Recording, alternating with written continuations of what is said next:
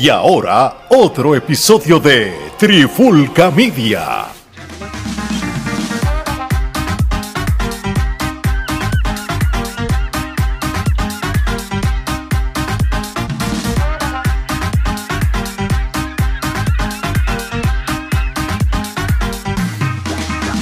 Oye, oye, oye, Alex Torre, Omar Vázquez de Trifulca Media y bienvenido al primer episodio de este nuevo podcast que estamos presentando, Charlando de Música.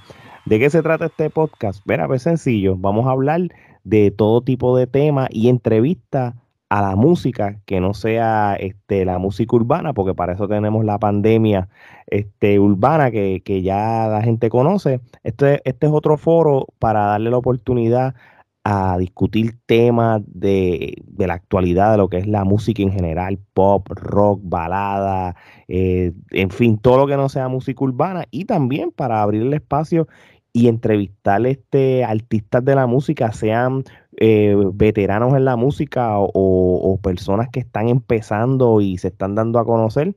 Y en este episodio de hoy vamos a arrancar haciendo entrevistas. Y esta próxima entrevista que vamos a hacer es un joven cantante y compositor donde ahora mismo eh, tiene un nuevo sencillo, Whatever You Want, y donde también será parte de un evento súper brutal allá en Puerto Rico que se llama Spaced at el NIE, este próximo 24 de septiembre en el NIE Bar en Santurce, Puerto Rico.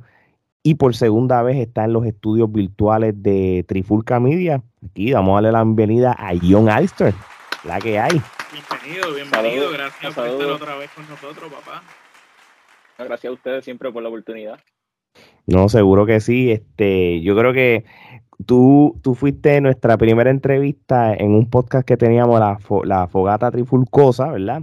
Eso que es como, esa como que e, e, esa podcast que teníamos para que funcionara para cualquier cosa que no hubiera sido lucha libre para aquellos tiempos, pero ahora cuando hemos solo cuando solo nos dedicamos a lucha libre. Sí, pues ahora pues cada cada cada tema tiene su podcast, así que estamos más organizados de que habíamos hablado allá para el, para el 2020 para, para esa pandemia. fue mi primera entrevista también, que eso es un dato importante. Ah, pues mira para allá. Así que ya, ya lo saben, mi gente. Este regresó John Alistair a los estudios de Trifulca Media y para no perder el tiempo, Gordo, empieza por la primera. John Alistair, hermano, desde la otra vez que hablábamos, nos estuviste contando toda tu vida y tu carrera. No vamos a entrar hoy quizás más en profundidad de esos detalles. Lo que queremos saber es, mira, has sacado sencillos nuevos, has promocionado videos musicales, tremendos videos que la gente tiene que seguir tus redes porque lo que son las canciones, los videos, la letra es un concepto totalmente diferente a lo que se ve hoy en día. Has inclusive comenzado a tocar en público ante personas. Eh, ¿Qué tan complicada ha sido esta jornada para ti y, hacia dónde tú te diriges, hacia dónde enfilas esos cañones con los nuevos proyectos en, en este futuro cercano? muchas gracias por esos comentarios acerca de la canción y los videos. Eh, pues básicamente ahora es eso, dedicarme a, montar bien la banda, ensayar, tocar en vivo, porque era algo que, habíamos hecho poquito. Y era necesario ahora que ya pues la normalidad más o menos ha regresado y están los eventos en todos lados, pues es la oportunidad perfecta para, para insertarme en ese mundo de la música en vivo y, llevar el sonido de John Alistair a las porque una cosa así es grabar, estar en el estudio, hacer los videos, pero realmente la energía que uno siente montando las canciones con una banda y tocándolas en vivo es otra cosa los arreglos, ¿verdad? Que, le puedes hacer a cambiar cosas de, las canciones, de cómo están grabadas a cómo las toques en vivo. Sí, es un proceso bien interesante porque en sí yo soy un poco exigente en eso y tratamos de que las canciones en vivo suenen igual que la grabación, pero mejor. Así que pasamos mucho tiempo tratando de... Pues, reúno siempre con los músicos aparte, ensayo con ellos y trato de, de, sacar el sonido exacto de la grabación y después ya darle la libertad a los músicos a que traigan otras ideas e implementarlas en vivo. Así que es, un proceso que me encanta. Realmente, si me dan a escoger entre el estudio y tocar en vivo, yo creo que tocar en vivo es, lo mejor. Qué pena que no lo he hecho mucho, así que de ahora en adelante es que quiero comenzar y, no parar. Bueno, es que tienes que verlo de esta manera. Lamentablemente, cuando tú tiraste tus tres primeros palos, como uno dice, los tiraste en, el pic de la pandemia. no 2021. Sí, no, había break, no había Estamos hablando con mascarilla No, no, es ni 2021, estamos hablando pandemia 2020, que era todo el mundo encerrado. que para, hacer los videos, eso era escondida. Clandestino casi. Sí, tú sabes. y, y, y, definitivo. Y obviamente no pudiste tocar en vivo por las razones obvias, pero por lo menos los éxitos y el reconocimiento se reflejó en las estaciones de radio y en las redes sociales y en el YouTube. Porque ahora mismo, ¿cuál es la, emisora más dura de, rock en, Puerto Rico? La AC Rock, sí, además. Que fue la que, la que a ti te, que me ha dado la oportunidad también, AC Rock. AC Rock te charteó eh, tus singles y te puso hasta número uno en, un momento dado. de los, nenes de ellos. Exacto, o sea que, de que lo que, que, hubiera sido cool, de que hubiera sido un mundo sin pandemia, ibas a estar número uno, plus ya ibas a tener la oportunidad de, de, tocar en vivo. Pero eso no importa, porque ahora la oportunidad se te va a dar eh, muy pronto. Ahora, tú te, estás, tú te mantienes en la línea de lo que es la música alternativa, ¿verdad? Sin lugar a dudas. Pero, y hemos visto también una evolución significativa en lo que son tus letras y tu música. A pesar de que las letras y la música que tú nos presentaste en el 2020 estaba, tú sabes, a, años adelantados. Exacto. Sí, pero actualmente, ¿cuáles son tus influencias más grandes a la hora de componer y de la creación musical tuya? Mira, ahora mismo ha cambiado un poco. Yo creo que, que no, he, parado un poco de la, en la cuestión de producir y escribir y me he concentrado más en terminar canciones que había hecho antes. Pero en, cuanto a influencia, no, no, te puedo decir una clara. Yo creo que sigo firme quizás en, en esas raíces del rock clásico y en el sonido tradicional del rock and roll, pero sí, pues con lo que está pasando a nivel de producción moderno, pues me estoy, estoy tratando de insertarme ahí un poco siempre escuchando lo que están haciendo artistas del género urbano, porque me parece que, que es el sonido tendencia ahora mismo. Y en la canción de Whatever You Want, pues se ve un poco reflejado eso, que, que está una canción que está más hacia el sonido de la industria o de lo que más, está más, más, lo que hay por ahí.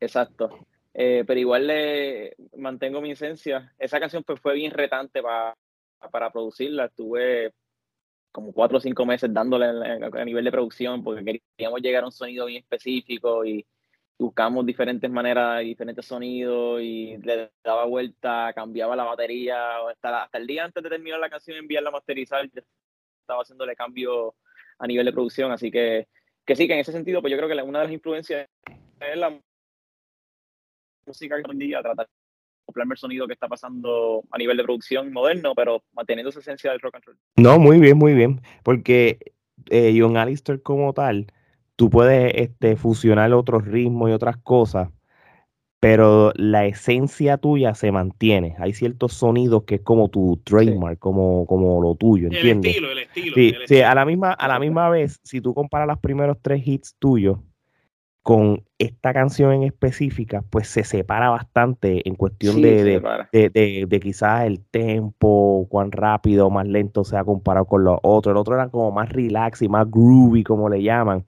pero esta no, esta ya te está tirando a, otra, a otra cosa como tú lo, tú lo estás mencionando. De, de hecho, yo tuve una oportunidad de, de, escuchar muchas canciones que posiblemente en un futuro van a salir de, de John Alistair y lo que viene es duro, lo que viene es duro y, y, no lo digo porque lo conozco, es porque realmente yo lo, las escuché, pero tú sabes, con mucha concentración y sé que, que como estas van a venir muchas más. Así que ya, ya, tú, ya ustedes verán, gente.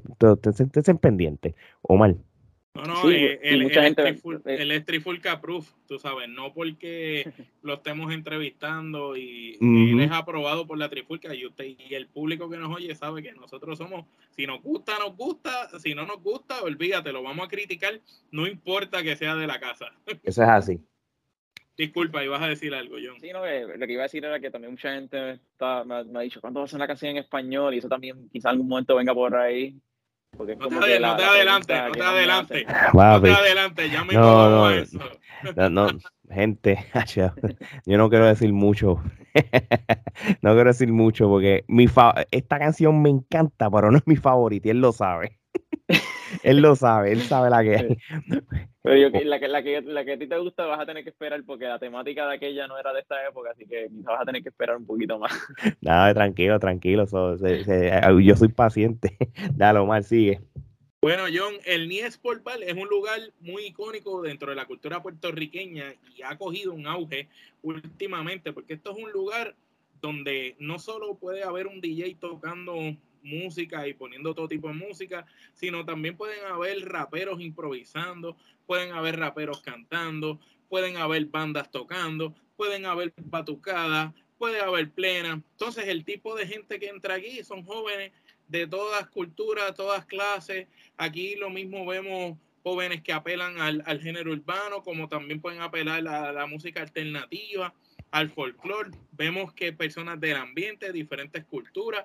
Esto es un sitio muy, muy pintoresco y ha cogido mucho auge últimamente. Primero que nada, ¿cómo se te da la oportunidad de tú estar en un lugar así donde personas como Wisoyi, Paponi, Mora han pisado ese lugar, han estado por allí jangueando, quiqueando, como dicen hoy en día los muchachos, y tú vas a tener la oportunidad de presentarte este próximo 24 de septiembre en ese lugar y no solo de presentarte, sino de tener un espectáculo completo con tu banda. Háblanos cómo se te dio la oportunidad y qué es lo que la gente puede esperar de ti ese próximo 24 de septiembre en el Nievale en Santurce.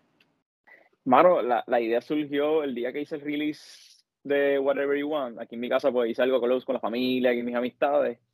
Y entre conversaciones hasta la madrugada surgió la idea de vamos a hacer un evento porque tienes que tocar en vivo, hay que hacer algo.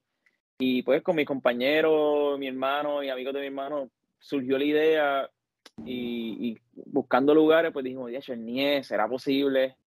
Y uno de mis amigos, Jerry, fue quien llamó al NIE, se atrevió y, nos pusimos en contacto con el dueño y, para sorpresa, él apoya todo este tipo de eventos, así que fue cuestión de enviarle una propuesta y en cuestión de, par de días se aprobó y empezamos a mover el evento. ahí estuvo también envuelto mi hermano Axel, con uno de, de sus amigos, Javi, quien está, han estado corriendo la, la parte de buscar los auspicios y todo eso.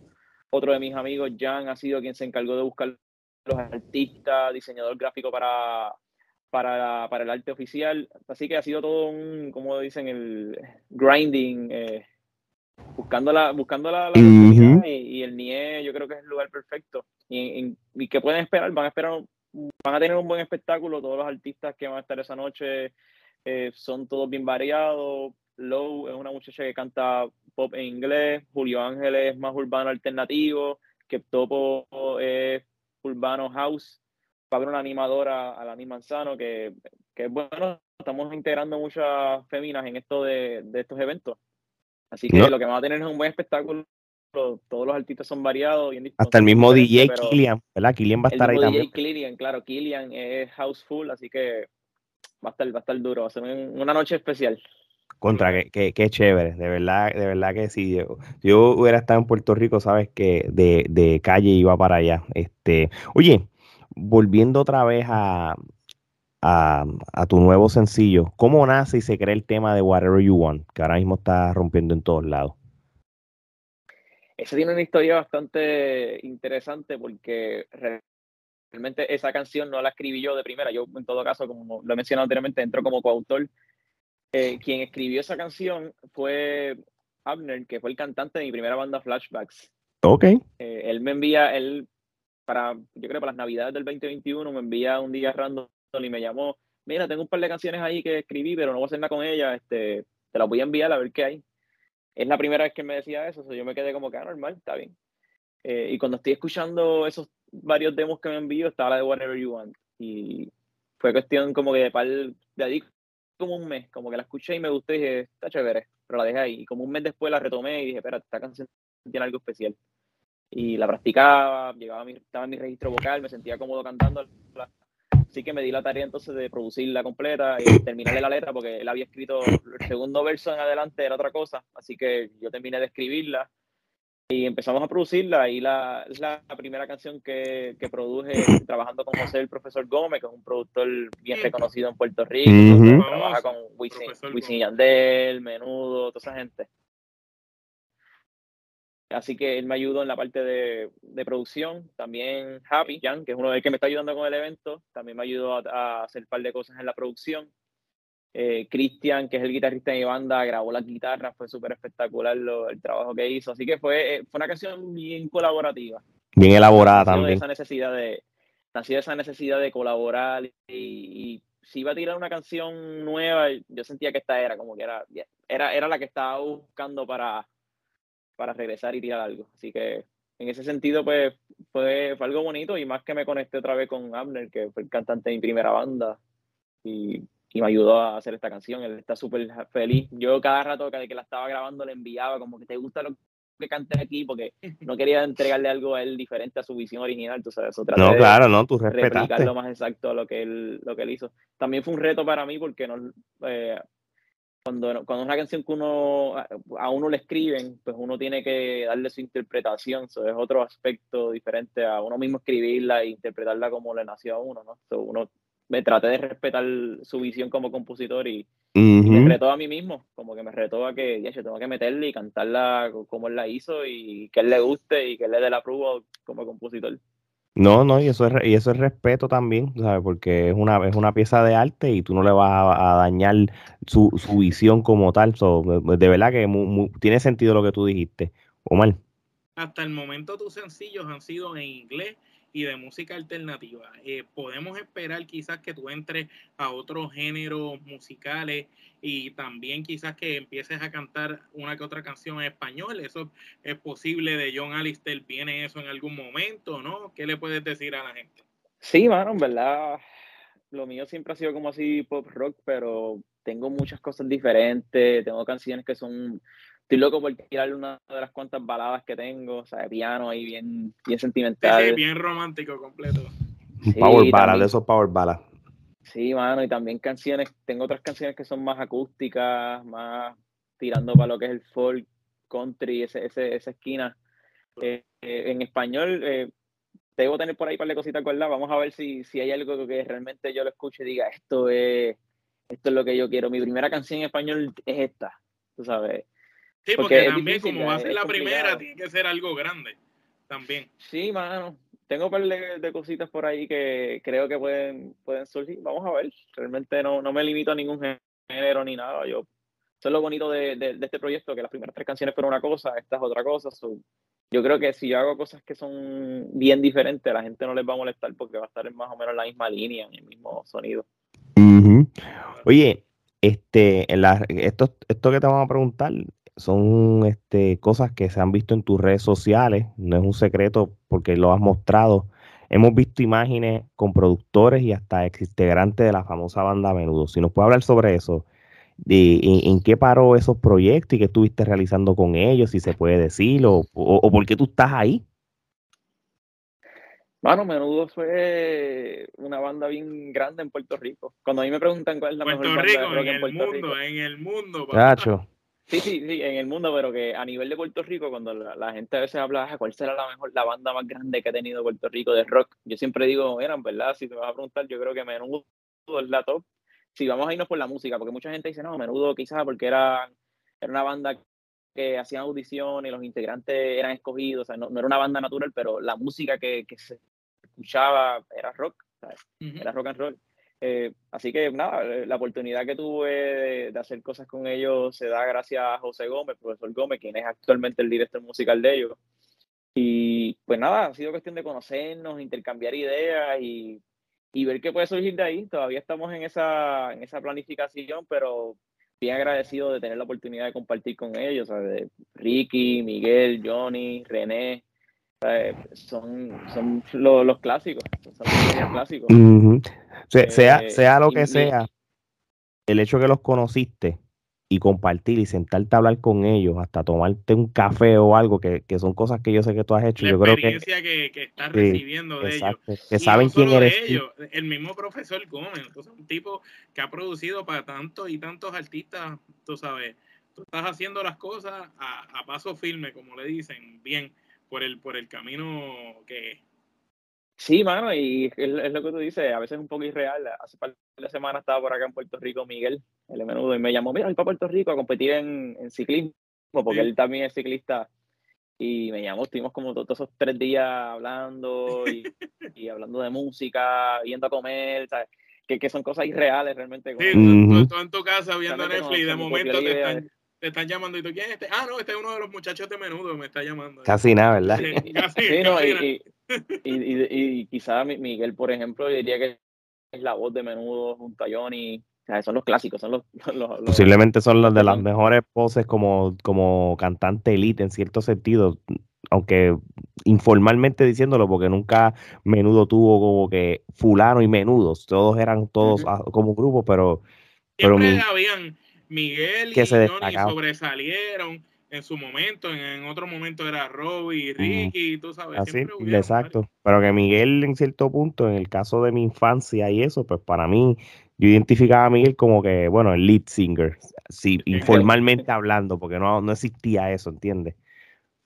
Sí, bueno, y, también pues, nada, eh, eh, con Gómez me ha dado la oportunidad de, de yo dar mis ideas, no solo para, para quizás hacer en algún momento un proyecto creativo, sino que me, me gusta compartir la Gómez las ideas para el show en vivo que ellos tienen eh, de menudo live, ¿sabes? porque ellos siguen, están, recientemente tuvieron un concierto en Venezuela y todo eso, y de vez en cuando yo me reúno con Gómez, le digo, oye Gómez, ¿qué tal si haces esto en tal canción? O qué tal si le sugiero ideas, le sugiero ideas y Gómez las escucha.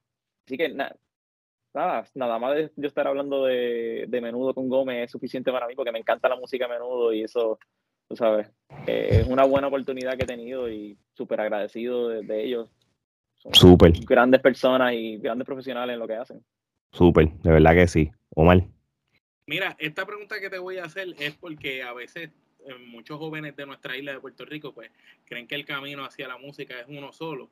Entonces tú siendo, eh, habiendo escogido otro camino, eh, viniendo de Puerto Rico, que es la cuna de reggaetón, donde tú le metes una patada a un arbusto y salen 60 cantantes urbanos, me gustaría saber por qué tú decidiste entrar al género sí has mencionado que te gusta y todo eso, pero ¿por qué a la hora de tomar esa decisión que yo voy a ser artista, yo quiero incursionar en el género de música de rock o el pop rock o la música alternativa y no en el género urbano, que quizás es lo más fácil o es la norma eh, donde la mayoría de los jóvenes eh, primero deciden ir? Este, ¿qué, ¿Qué tú vistes en este género sabemos que es un género que lleva muchísimo tiempo, que ha estado establecido, pero que quizás no está trending en el momento, no es lo más popular. Pues, ¿Qué te dijo a ti? Ok, yo quiero tomar este camino y no el que casi todo el mundo toma, para que también los jóvenes que nos escuchan puedan tomar de ejemplo que quizás a veces tú saliendo de la norma o de esto, también existen otras oportunidades. Pregunta muy interesante. Yo creo que no, nunca lo pensé como que voy a hacer esto y no voy a hacer aquello. Yo creo que, es que desde el principio que yo empecé en la música fue eh, formando una banda de rock con mis amigos en la escuela y, siempre me quedé en esa línea. Eh, pero te debo decir que la mayoría de mis amigos están haciendo de una manera u otra música urbana, están bien metidos. Ahora mismo Jan, uno de mis amigos, que es el que lo he mencionado un par de veces ahora mismo en la entrevista, él se va mañana de, de gira, va a tocar teclado con, con Alexis y Fido. Qué cool.